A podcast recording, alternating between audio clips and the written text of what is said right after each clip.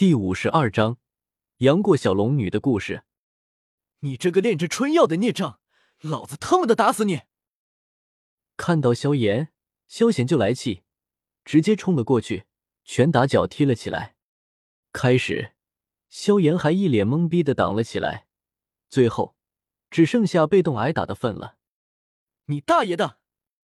老子好心怕你做了错事，谁知道你居然害老子！老子他妈的打死你！哎约喂！你他妈还敢躲？再躲一下，信不信老子每天打你一顿？不对不对，你大爷的！害得老子里外不是人，老子要杀了你！老子的剑呢？听到萧贤还要动刀动剑，萧炎顿时受不了了，一把抱住了萧贤的双腿，求饶道：“三哥，别别别！”到底出了什么事啊？上次你不是已经打过我了吗？说完，萧炎一脸委屈的样子，一剑是打了两次，不带这样玩的。小炎子，那烤兔肉上面有春药，你自求多福吧。药尘心如明镜，瞥了瞥火堆旁残留的兔子肉，顿时开口说道：“春药。”闻言，萧炎一怔。随后瞥了瞥萧贤和云云，看到二人的样子，顿时明白了。想到云云大美女被那啥了，萧炎有些心碎。但想到对方是他三哥萧贤，而且是已成了定局，萧炎也就释怀了。靠，貌似这次自己闯了大祸了。突然间想到云云和纳兰嫣然的关系，萧炎此刻终于明白萧贤打他的原因了。换了他自己，他也一定把对方往死里揍啊！四！一想到这样，萧炎更加觉得忐忑，额头都有些冷汗冒出了，情不自禁倒吸一口冷气。戒指内看到两兄弟这样，药老笑着摇了摇头，并没有干预。以萧贤贤于性格，他应该不会干出什么事来，顶多打一顿。他这个五星斗师。就当给萧炎锻炼筋骨了。不对，什么？斗师巅峰？忽然间，药老似乎察觉到什么不对劲的地方，瞳孔一缩，失声叫道：“好吧。”叫了一句之后，药老停止了惊讶，貌似这对萧贤是正常事，有什么可惊讶的？哎，我还是再惊讶三分钟好了。外界为了防止萧贤做出什么过激的举动，萧炎一把抱住了萧贤的大腿，求饶道：“三哥，有话好好说，别动刀动枪的。咱可是华夏的良民，枪口一致对外，不能有损华夏形象。”萧贤，这话从你嘴里说出来，我怎么就这么不信呢？一个杀敌如麻、震慑苍穹的炎帝。一个六岁就赶到轩儿房里，美其名曰滋润经脉的混蛋，和我说不用动刀动枪，和我说不要有损华夏形象，我他妈信了你的邪！你说说看，这事该怎么办吧？若是不解决了，你信不信每天我都打你一顿？挣脱了萧炎的双手，萧炎瞪大了眼睛，威胁说道：“听到这话。”萧炎大脑飞速运转起来，突然间眼睛一亮，想到了一个好办法。可可，三哥，要是我给你解决了，你看，给老子滚！你他妈还想上天了？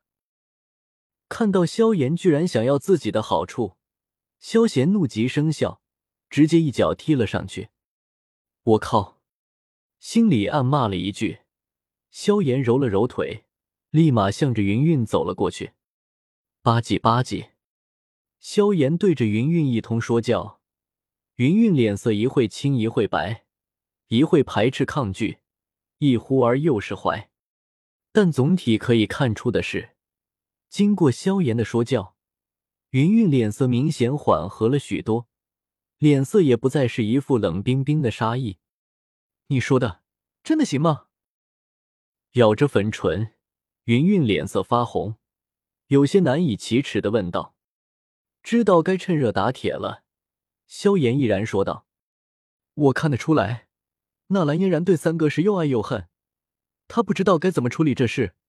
你现在也是如此，你们可以放开了谈一谈。”似乎生怕云云会拒绝，萧炎又接着说道：“你们三人现在关系这么复杂，要是一直这样下去，恐怕最后害的还是你们。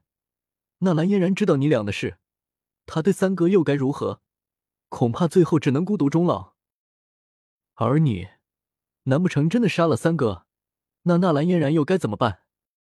所以，最后还是你们谈一谈，免得遗憾终生。听到萧炎的分析，云云越想越觉得可能。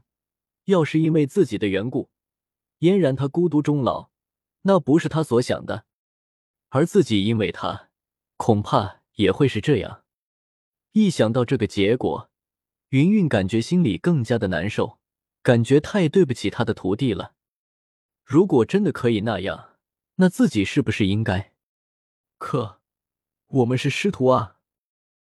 脸色一变，云云紧紧咬着粉唇，说出了他最担心的事，顿时脸色变得有些惨白。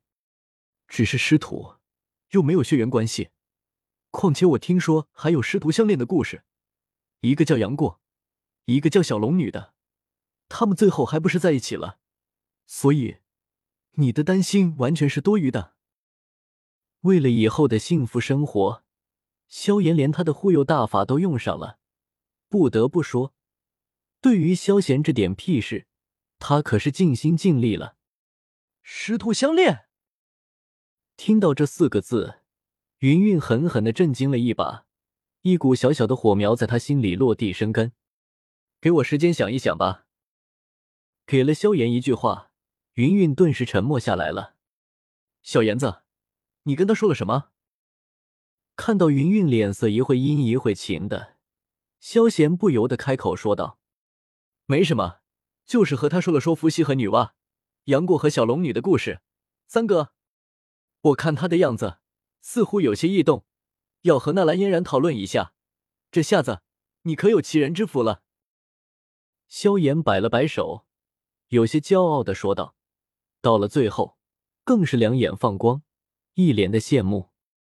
师徒思，这感觉瞬间人生巅峰了。那我该谢谢你了。皮笑肉不笑，萧贤盯着萧炎，冷冷说道：“不用，不用。”萧炎还以为萧贤真的要感激自己，顿时风骚的摆了摆手，谦虚说道：“卧槽，你他妈居然抱着这种心思，怪不得处处留情，我他妈非得要替雪儿好好教训一顿不可。”没别的，萧贤直接拿起一块石头冲了过去，心思不正，给我华夏穿越大军丢人现眼，必须要严惩。